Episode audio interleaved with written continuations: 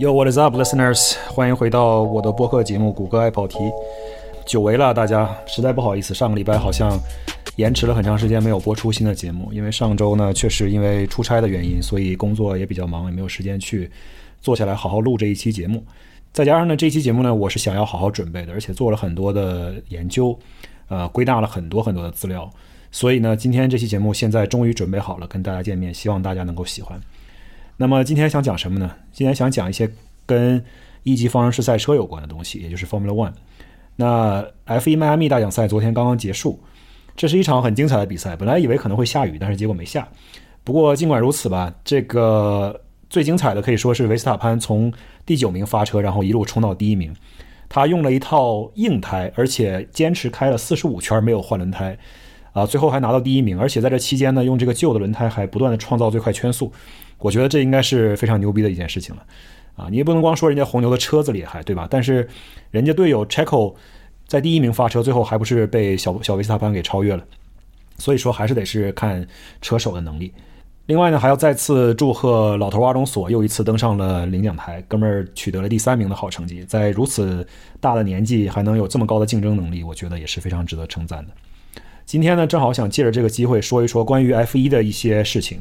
那 F 一呢？最近几年通过 Netflix 它的一部叫做纪录片也好，还是叫做真人秀也好，啊，我在说的就是 Drive to Survive 这个电视剧这个网剧的这个成功呢，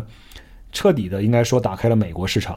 在这部纪录片上映之前呢，美国只有一个 F 一大奖赛，也就是奥斯汀站。那么今年呢，美国将举办包括迈阿密和呃拉斯维加斯在内的三个大奖赛。那这项赛事呢，在美国似乎是一夜之间突然就成为了最潮。最 in 最 relevant 的活动之一，所有这些稍微有点名气的人，包括从六线的网红到一线的体育明星，像昨天这个 Roger Federer 费德勒也出现在赛场当中，都要到 F1 这个赛道上露个脸。啊，F1 在美国的曝光度呢，可以说是到达了前所未有的一个高度。同时呢，曝光度增加的呢，不只有 F1 赛车和车手，还有就是这项全世界最烧钱的运动当中极为重要的一个元素，那就是赞助商了。F1 车队每年烧掉的钱从一两亿美金到四亿美金以上不等，就算是有一些大型的主机厂，所谓的 OEM 在背后支持的车队呢，也不可能每年自掏腰包玩这么大一项烧钱的游戏。赞助商这个时候就显得尤为重要了。今天呢，我们来说一期与 F1 赞助商有关的专题节目，更确切的说呢，是与某一类特别的赞助商有关。这类品牌呢。与 F1 乃至整个赛车界都有着悠久的历史和剪不断的关联。在我揭晓这是哪一类公司之前呢，让我们先来看一个赞助商品牌的实例，让大家来听听看这是什么样的一个公司。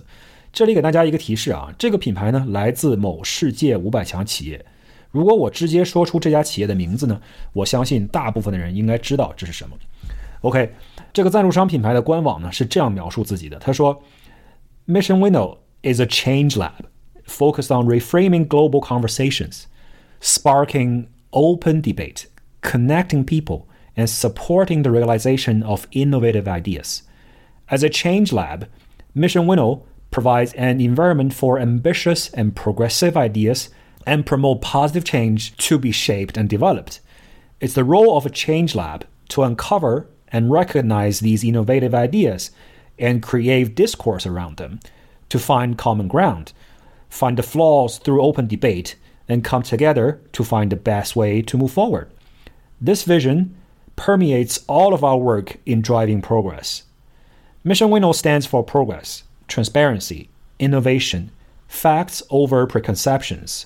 and the relentless search for improvement. OK，那么听了这一大堆花里胡哨、一大堆英文之后呢，我就想问：您听出来这是一家做什么产品的公司了吗？ 知道这个品牌 Mission Winnow 是属于哪家世界五百强企业吗？就连这个是什么行业，你听得出来吗？如果你是一个资深的 F1 观众的话呢，我相信你应该已经知道这是哪家公司了。那么如果你还不知道，让我来告诉你，这个 Mission Winnow 品牌呢，其实是 PMI，也就是飞利浦莫里斯国际烟草集团（以下呢简称飞莫国际），它创造出来的一个全新的子品牌。它存在的唯一实际用途呢，也是非常重要的一个用途。就是作为法拉利 F1 车队的冠名赞助商。据 Bloomberg 旗下一个专注控烟的研究机构报道，全球几大烟草公司截至去年已经在 F1 赛车运动上累计投入超过了四十六亿美金的广告和赞助。烟草品牌在 F1 投放广告的历史可以追溯到上个世纪六十年代。这个时间呢听起来很早，但是 F1 赛车作为全球最顶级的竞速赛事呢，烟草公司到了六十年代才开始大范围投放广告，可以说已经是相当迟大道了。要知道，烟草公司呢在各类运动项目当中的广告其实有着更为悠久的历史。上世纪六十年代以前呢，烟草公司的广告可比现在狂野多了。电视上呢那时候还不禁止播放烟草广告，甚至有好多烟草公司呢专门在广告中使用所谓的医生形象。建议大家多抽烟，啊，说抽烟能提神儿。那跟体育比赛的相结合呢，就说抽烟能够提升运动表现。这种宣传呢，也是比比皆是的。到了六十年代中后期，越来越多的科学研究表明说吸烟和肺癌有关。就连这样，烟草公司还联名发表一封致烟民的公开信，声称关于烟草和肺癌的研究报道引人关注，令人担忧。但是呢，研究的结果尚不明确，也就是拐弯抹角的说，吸烟它不一定有害健康。烟草公司呢，甚至自己组织起科学家和学者，专门去做他们拨款支持的研究，来证明这一论调。这种声音呢，直到上世纪九十年代末才最终得到禁止。香烟品牌在 F1 运动中的广告呢，其实也有类似的一个发展过程，包括烟草公司试图去规避法律法规的各种骚操作呢，其实也是相当有趣的。不得不说，为了宣传营销，为了在 F1 的观众面前增加曝光度呢。这些烟草公司的应变能力和创意其实是相当厉害的。如果你是纯粹想要学习市场营销的话呢，这个甚至可以作为一个经典的案例来学习。但是呢，毕竟他们这个操作的目的呢，并不是很健康，所以呢，我们不提倡。那么下面我们具体说一说他们是怎么做到的，怎么样规避各种法律法规的。我们今天呢，主要以万宝路为例来讲这个故事。毕竟万宝路呢，它是所有烟草品牌里面砸钱砸的最多的一家。万宝路想必大家都知道了，这个是飞墨国际旗下的头号烟草品牌，也是史上最畅销的香烟之一。那么在七十年代呢，当时万宝路还没有现在这么大的名气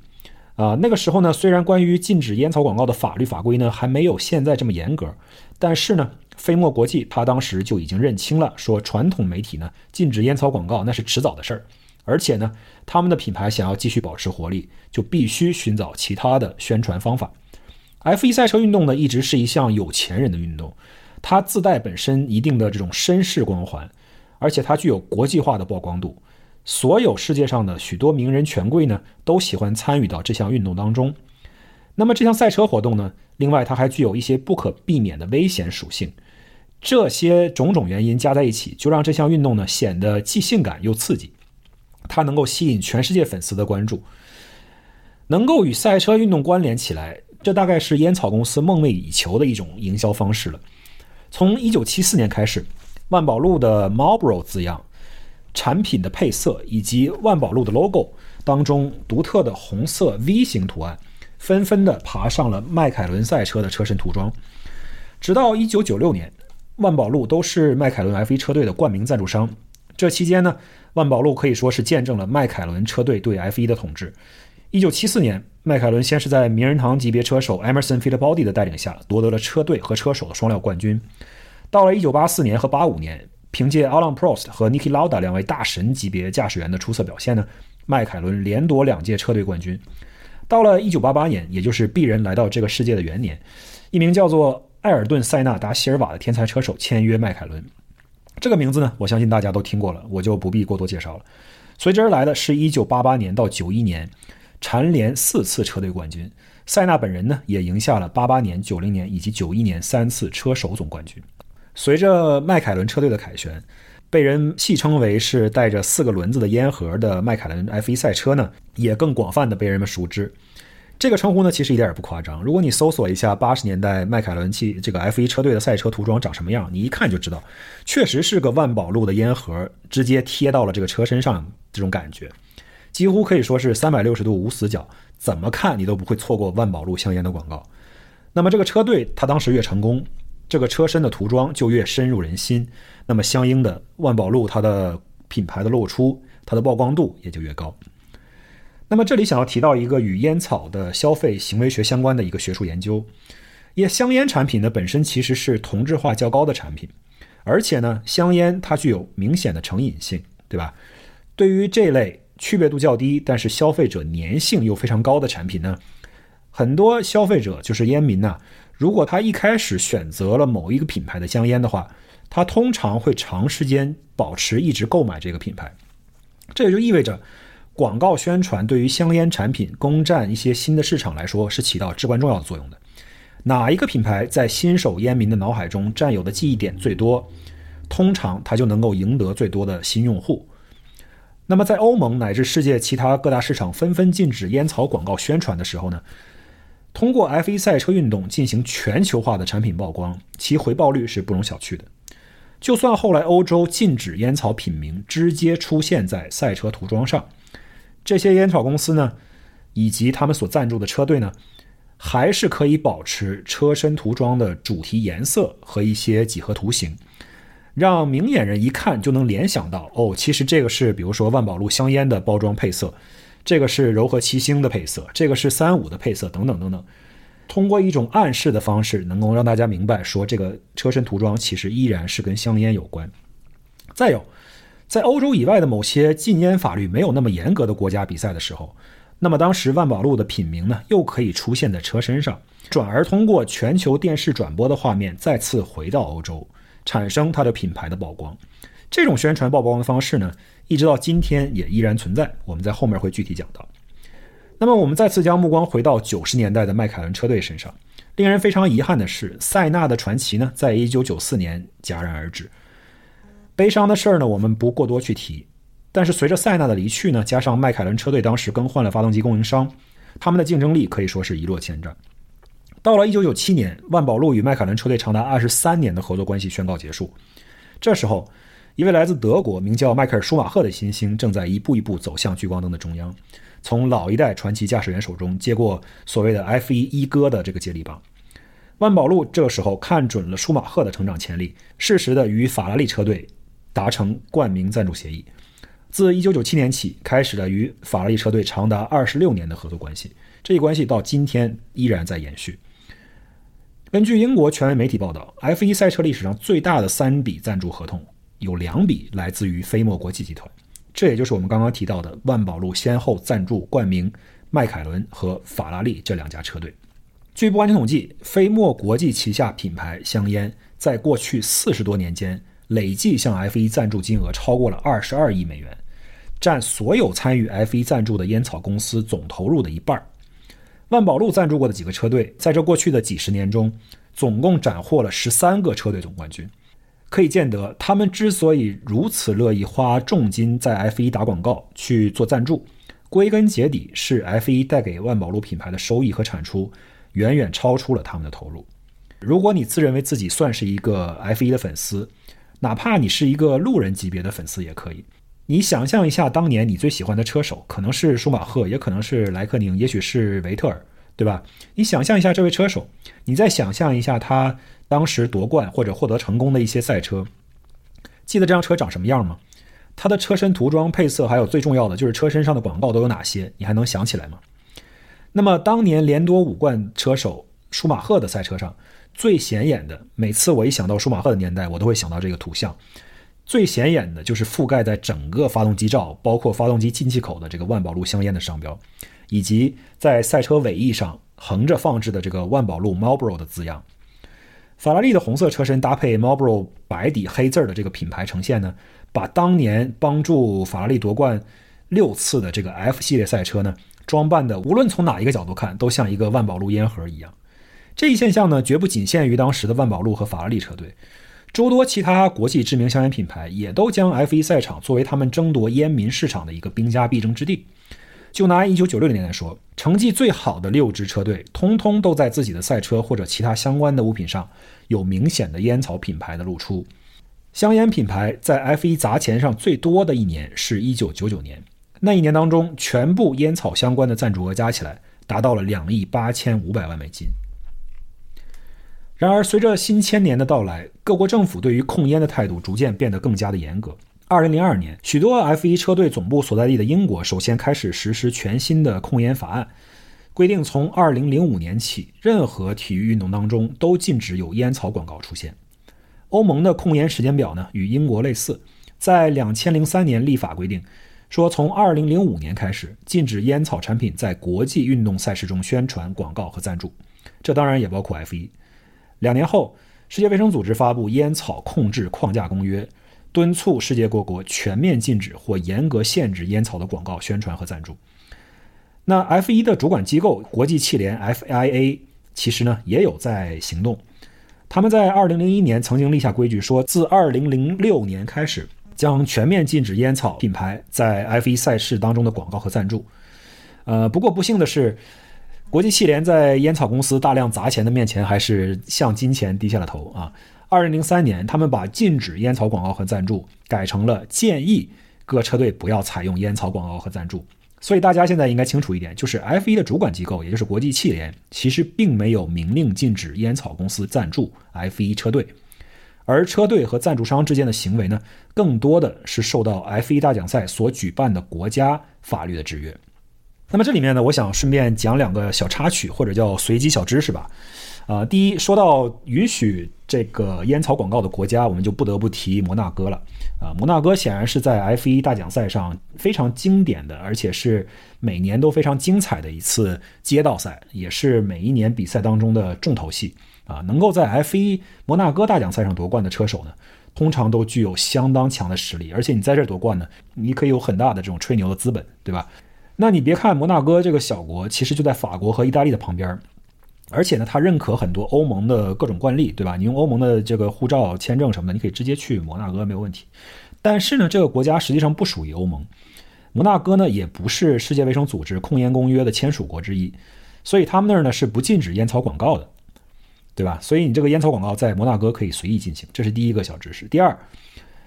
二零零四年呢是 F 一首次登陆中国。早在很久以前呢，中国其实就已经立法全面禁止烟草广告在各种媒介的这种上面的推广，包括不允许在体育赛事当中打烟草广告。然而呢，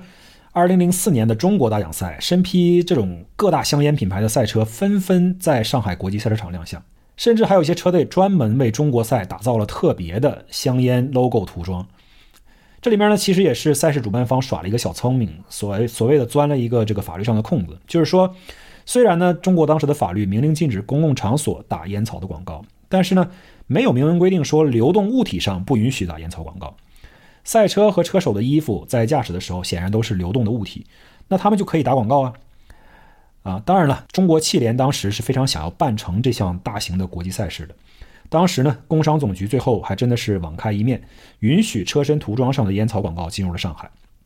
当时中国汽联的主席在接受采访时呢，说过这么一番话，现在看来呢，非常具有时代感，而且也很耐人寻味。啊，中国汽联主席叫做石天曙，当时他说，他不认为 F1 的烟草广告将直接导致吸烟者人数增加。他说，F1 将带来巨大的广告和商业利益，并且将使相关产品得到很大的提高。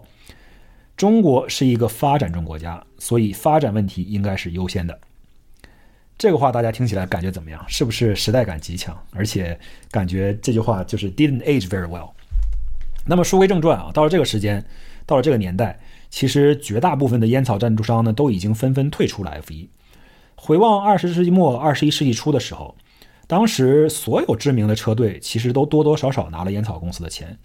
据统计，当时 F1 车队的经费里面。有超过五分之一是来自烟草公司的赞助。在两千零六年，FIA 也就是国际汽联建议大家禁烟之后，飞墨国际呢是 F1 最后仅存的一家做烟草生意的赞助商。万宝路与法拉利车队的冠名合约呢，一直到二零二二年才结束。如果法律都已经明令禁止，不允许香烟品牌在 F1 打广告了，那么飞墨国际这个每年高达一亿美金的赞助费都花到哪儿去了呢？首先，从两千零七年到二零一一年，虽然万宝路的品牌标识呢和品名不再出现在任何赛车涂装上了，但是法拉利车队的官方全名依然是 Scuderia Ferrari Marlboro。也就是说，所有任何官方提到法拉利车队的时候，万宝路香烟的名字也一样会被提到。后来呢，由于政策和法规的压力呢，车队的名字从二零一一年开始也不再带有香烟名称的名字了。那么第二。飞墨国际的人才们呢，其实是找到了各种富有创意的方式，继续向法拉利车队充值啊，并且可以从中获得广告效益。他们是怎么做的呢？从二零零七年开始，在不允许露出万宝路商标的国家和地区呢，法拉利赛车的涂装采用了相当隐蔽但又相当高明的这个条形码图案。相信 F1 车迷都知道我在讲什么。他们把万宝路烟 logo 上非常重要的几何元素和它专有的红、白、黑三种颜色安排在了一排条形码图案当中，并把这个条形码布置在车身两侧以及赛车的尾翼之上。乍一看呢，以为这辆赛车像是超市里面的一件商品，但是法拉利赛车高速行驶的时候呢，这条形码一模糊，你就只能看到上边红、中间白、下边黑的这一些主要颜色了。那么这个颜色呢，就跟万宝路香烟的 logo 在快速移动时候模糊了的是一样的，所以呢，是一种非常具有暗示性的图案。由于欧盟早在上世纪五十年代呢就已经开始禁止这种具有暗示性的烟草广告宣传了。所以他们对于法拉利和飞墨国际的这一套小伎俩呢是非常不满的。最终，法拉利和飞墨国际呢认识到这场仗他们是打不赢的，而且他们自己也完全清楚自己在做些什么，对吧？于是这个涂装在二零一零年之后就消失了。那么听到这儿，你可能就会问了：说烟草公司应该不会继续赞助 F1 车队了吧？广告的机会看起来都被堵死了呀。但是呢，事实证明，飞墨国际和法拉利车队的关系呢比咱们想象的都要硬。到了二零一一年，他们两家公司又续约了，每年的赞助费呢降低到只有五千万美金啊，只有是打引号的。显然，虽然万宝路的广告不能直接出现在车身和赛车服上面了，但是呢，万宝路作为赞助商，依然可以将法拉利车队的形象使用在他自己的香烟包装或者广告上面，就像当年王力宏出现在娃哈哈矿泉水瓶上一样。啊，这份赞助合同呢，一直到二零一八年才结束。到了二零一八年。飞墨国际和法拉利车队呢，又想出了一套全新的幺蛾子。到这儿，我们开篇提到的这个 Mission Winnow 也要粉墨登场了。从这一年的日本大奖赛开始，带有着 Mission Winnow 字样的标识开始出现在法拉利赛车的车身和尾翼上面。Winnow 是什么？W-I-N-N-O-W。当出现了这个单词的时候呢，我也是懵逼的。一开始我以为这是两个字儿组合在一起，也就是 win 和 now，意思就是现在就赢，对吧？但是后来仔细一查呢，发现原来自己是无知了。winnow 这个词呢，原来的意思呢，其实是我们从小小学的课本或者中学的课本里面就学会到的一个农业用语。大家记得扬场这是怎么回事吧？扬场就是把收割下来的麦子啊扬到空中，借助风力把这个麦里面的谷壳给吹走，然后留下麦粒儿。Winnow 其实讲的就是将骨壳跟谷物籽粒分离开来的一个过程。那么这样一个带有浓郁的乡村风情的品牌，跟 F1 赛车其实有啥关系呢？如果你看完了他们的官网，你就会得出一个很简单的结论，那就是基本上没有关系。它唯一的关系就是你会发现，Mission Winnow 其实是飞利浦莫里斯国际创立的一个全新的品牌，其宗旨是我们前面提到的那一堆假大空的东西。但是它最真实的用途就是绕开欧盟和其他国家对于烟草广告宣传和赞助的监管，成为 F1 法拉利车队的合法的冠名赞助商。在这儿呢，我强烈建议大家去翻看一下 Mission Winnow 的网站和他们官方的一些社媒啊，就是纯粹作为一种消遣和娱乐。它网站的文字内容呢，如果你今天跟我说它是由 ChatGPT 根据一些 keywords 撰写出来的，那么我是百分之百相信的。如果你是搞市场营销的，想要了解一下、见识一下什么叫做 talk a shitload about nothing，那么这个 Mission Window 的网站绝对是讲废话的一个典范。那么这里有人就会问了，那飞墨国际他们是傻吗？通过这样一个既没有历史、也没有产品、也完全没有人听过的品牌往 F1 车队里面砸钱，这对于他们集团有啥好处啊？我个人觉得，F1 运动近年来流行度不断升高，关注度不不断升高。法拉利车队呢，又是 F1 赛场上历史最悠久、每年都最具有竞争力的车队之一，所以无论它的冠名赞助商是谁，车身上面涂什么品牌的 logo，都一定会受到全世界观众十分广泛的关注。那么人总是有好奇心的嘛，如果你去好信儿查一下这家 Mission Winnow 公司的背景，你很快就会发现，哦，原来这其实就是飞墨国际。那么飞墨国际呢，其实也正是利用人们的这种好奇心，实现了它的广告的目的。试想一下，作为一个 F1 车迷，当别人都还云里雾里不知道法拉利车身上这个全新赞助商是谁的时候，你如果能立刻说出答案，说啊，Mission Winnow 其实就是呃飞墨国际香烟品牌，那你是不是感觉自己特别牛逼，对吧？特别骄傲，感觉自己很有知识。如果我们把视野放得更开阔一些，今天讲到的关于烟草品牌做宣传的这些奇技淫巧呢，其实大家应该并不陌生。那从我个人来讲，我个人呢虽然不抽烟，但是从小借我老爸以及身边诸多烟民这些身边的人的借他们的光，我也算是一个非常职业的二手烟民了。对于烟草的品牌呢，多少也了解一些。相信大家也跟我一样，都知道全世界现在很多国家都明令禁止在大众传媒媒介，包括电视、公共场所、户外、体育运动项目上发布烟草的广告。但是烟草公司并不想放弃广告投放，对吧？于是呢，就有一些烟草品牌将自己包装成了文化公司，制造一些文化标语，拍一个广告片儿在整个广告片里面呢，绝不会提到自己烟草的品名，也不会说明自己就是烟草公司，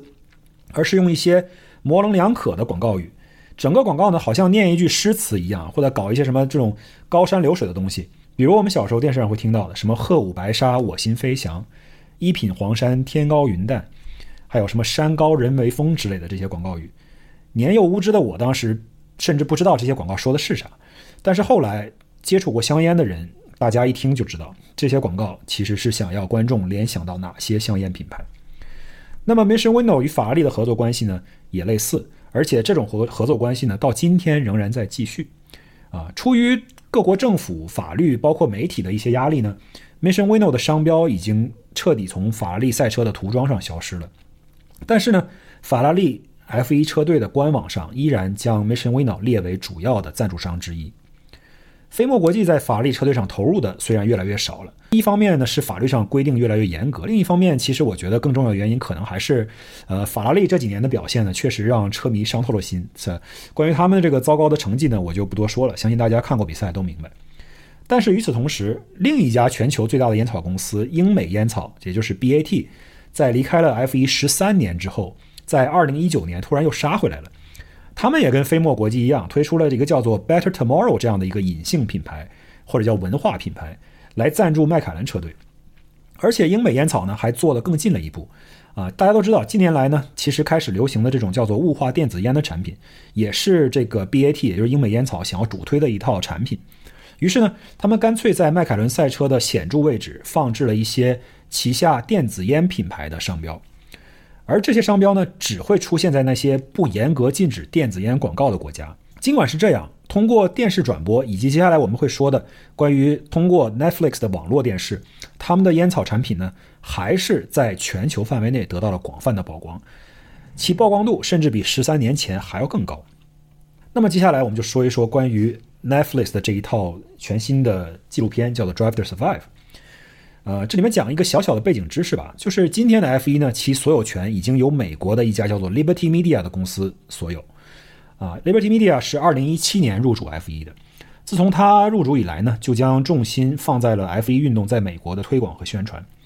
自从2019年奈飞推出这个 Drive to Survive 第一季开始呢，F1 借助奈飞提供的这个跳板，在美国乃至全世界范围内呢，可以说是一跃而起，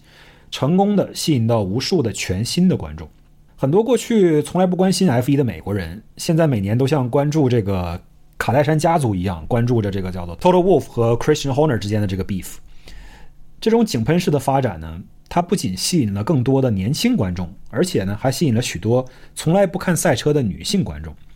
据尼尔森的研究报告显示，奈飞的观众呢，比传统的 F1 观众呢，具有更有商业价值的人口结构属性。比如，Drive to Survive 的观众群体当中。有百分之四十六是三十四岁以下的年轻人，而这一比例在传统 F1 观众当中只有百分之十六。Drive to Survive 的观众当中，百分之六十九的人收入超过十万美金年收入啊，而这个比例呢，在传统观众当中只有百分之四十九。而且 Drive to Survive 的观众更高比例是家中有小孩一同居住的，那么这个比例达到了百分之四十九，差不多一半儿。而传统的 F1 观众呢，这一数据只有百分之二十一。这些数据呢，其实都意味着一件事情，就是 Drive to Survive 呢，它拥有更加年轻的受众群体，而这些年轻的受众群体啊，就是 F1 这项运动想要延续它的成功必不可少的养料。那么无独有偶，年轻群体和女性群体呢，也正是国际所有大型烟草制造商最想要开发的潜在客户群体。就根据控烟组织。STOP Stop 最新研究的报告显示呢，《Drive to Survive》第四季当中，大概有三分之一的节目时长是有烟草公司的电子烟品牌的露出的。这一季的十集里面有一半，也就是五集的内容，刚一开头一分钟之内就会有电子烟相关的品牌露出。到了开场四分钟的时候，全部十集无一例外已经曝光了烟草品牌的 logo。通过奈飞的这部纪录片呢，到了二零二二年，烟草公司的品牌，包括 Mission Winnow 和全新的这些英美烟草集团的电子烟品牌呢，在全球范围内累计获得了，听这个数字啊，超过十亿分钟的流媒体曝光时间。这个数字呢，十亿分钟，听起来甚至都不太真实，对吧？但这就是奈飞平台和 F1 品牌在全球范围的感召力。烟草公司近几年的赞助投入呢，远不如二十世纪末巅峰时期那么多。但是，借助流媒体和社交媒体的兴起呢，他们获得的广告收益和品牌曝光率不降反升了。这里面呢，我个人有两点想法。第一呢，就是自从换了美国人做老板，这个 F1 的市场营销手段呢，可以说是上了不止一个层级。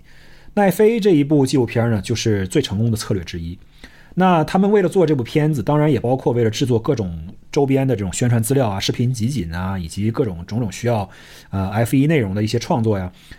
整个 F1 的每一场比赛、每一站比赛、每一处关键的场所、每一个角度，都布置满了无数个摄像机位，对吧？而这些机位呢，都布置得很有新意。比如说，最近几年令人比较印象深刻的就是，呃，一个机位呢是位于这个 Halo 设备上面，就 F1 赛车 Halo 设备上面，可以俯瞰到赛车前进路线以及车手头盔顶部这个机位的 footage 特别多。那么这个机位呢，显然可以拍到赛车前进的方向，那包括在一些超车的时候，包括在一些转弯的时候，如何去驾驶员如何操作的这个这个角度都能看得到。所以这个地方的视频资源特别多。另一个呢是今年我看到这个电视里面新增加的一个机位，它其实是放置在这个车手头盔护目镜的后边，这样呢就可以让观众看到与车手几乎是一模一样的视角，啊，那个视角是有点迷幻的，因为它本身它的车手的头盔就震动了，就晃得很厉害，再加上你隔着这个护目镜看到前面的路面呢也很模糊，所以就是让你感受到这个赛车手当时的身临其境的这样一种感觉。那么这是我想说的第一点，就是镜头机位特别多。踩到的 footage 也特别多。那么第二，很明显，烟草公司在广告投放和露出自己品牌的这个位置的选择的时候呢，就相应的非常的聪明了。就说上面第一个机位吧，它能够拍到这个 halo，对吧？这个 halo 就在整个当时这个视域当中最中间的位置。那么通常这里呢都有一个小小的广告位，而迈凯伦车队呢在这个位置的广告位就属于英美烟草公司它的 Velo 这样的一个电子烟品牌。那么，通过上面这些事情呢，其实就是想说明一件事儿，就是烟草企业与 F1 的这个伴生关系啊，我觉得远没有结束。尽管 F1 初始的这个大本营欧洲已经对烟草的广告营销限制呢，非常非常画了非常非常严格的界限，但是世界上还有很多国家的控烟力度呢，其实相对较弱。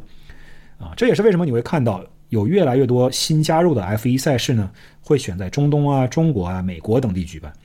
当然了，选这些地方也不能百分之百就完全归因于说是为了推广烟草。但是无论你是为了开拓更广阔的市场，还是为了获得更高的赞助额以及商业利润，比如他会选择重要的石油出口国，这显然跟石油赞助啊 F 一啊息息相关。无论怎么说吧，F 一作为一个商业化的组织，它的行为呢还是可以用 Follow the money 一言以蔽之的，对吧？而这里面就不得不提到所谓的企业社会责任或者是企业公德心这方面的话题。这类的概念呢，在赛车运动当中呢，显然它既不 sexy，也很难以用数字来衡量。所以他们呢，更多的是存在于一些纸面上的、网络上的，或者是一些边缘化的相关活动当中的，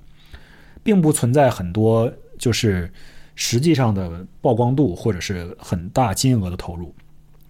而且我们必须要清楚地认识到一点，那就是烟草品牌和企业社会责任这两个概念，本身就像是互相排斥的这个磁铁的同极一样，对吧？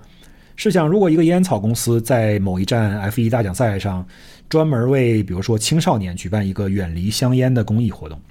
这个事情是发生过的啊，这个并不是一个完全不存在的一个虚假的例子。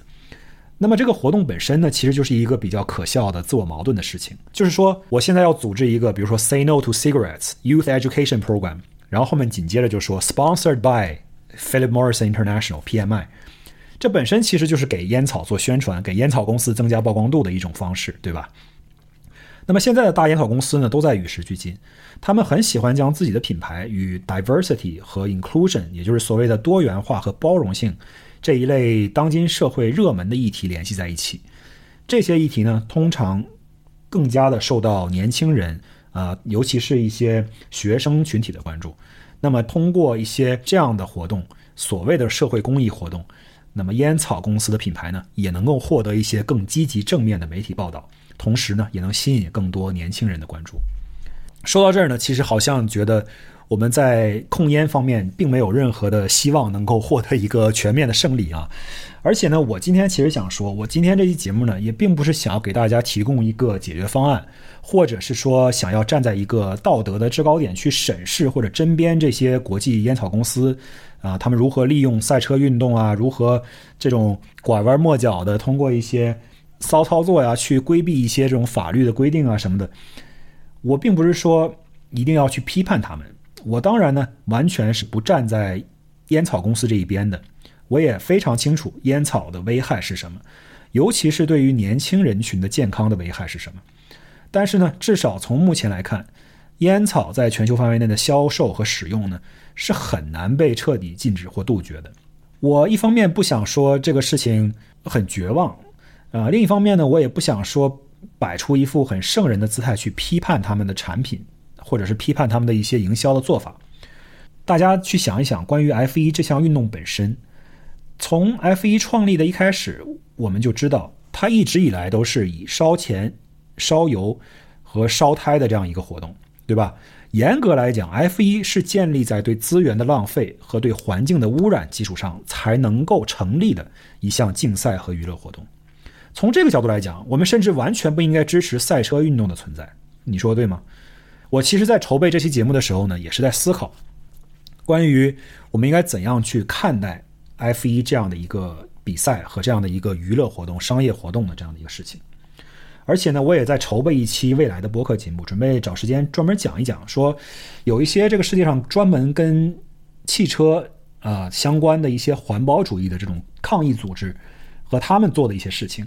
想试着从另一个角度来看一下我们大家都非常热爱的汽车世界和关于汽车这件事物。我作为一个车迷呢，和一个赛车迷，从来不曾否认我爱好的这个汽车，它是一个多么不绿色的事情。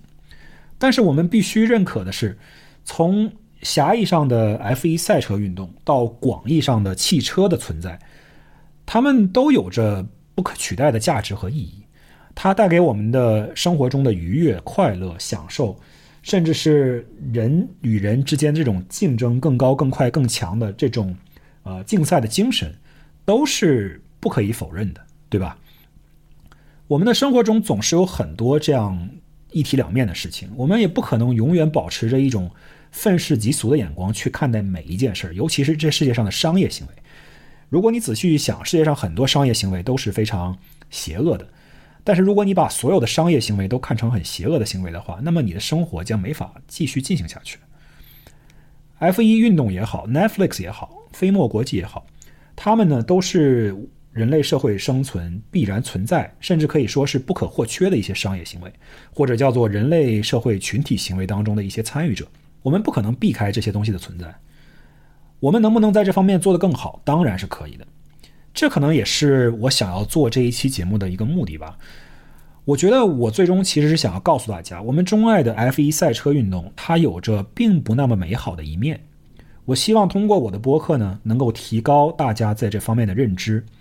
但是呢，我并不想通过我的语言和我的文字，给大家输出某种思想或者意识形态。你们能明白我的意思吗？你甚至可以说，我在这里花了这么长时间去讲关于烟草公司赞助 F1 赛车这件事的争议有多大，本身就是在给烟草品牌公司打广告，对吧？我这里面不知道提了这些相关的烟草品牌和他们的公司名字多少次啊，你也是知道的。这么说显然也没有错。但是如果我们对于所有事情都是持这样的一个眼光去看待呢，那我们的会，我们真的是会活得很非常非常的累。那么五月三十一号呢，刚刚好是世界无烟日。我们的这一期节目呢，也算做的非常的及时吧，啊，如果大家一路都收听到这儿了，我希望你们能够吸收到的是我讲的一些关于历史和事实的一些事情，而不要太介意我到底想要表达什么样的一个观点。我觉得大家通过我今天这四十多分钟的节目，提高了一些关于烟草和 F 一赞助之间的这种极具争议性的一些商业活动的这种历史知识和现状。那么我觉得我这个节目的目的也达到了。好的，今天呢我们就先到这，下期节目再见。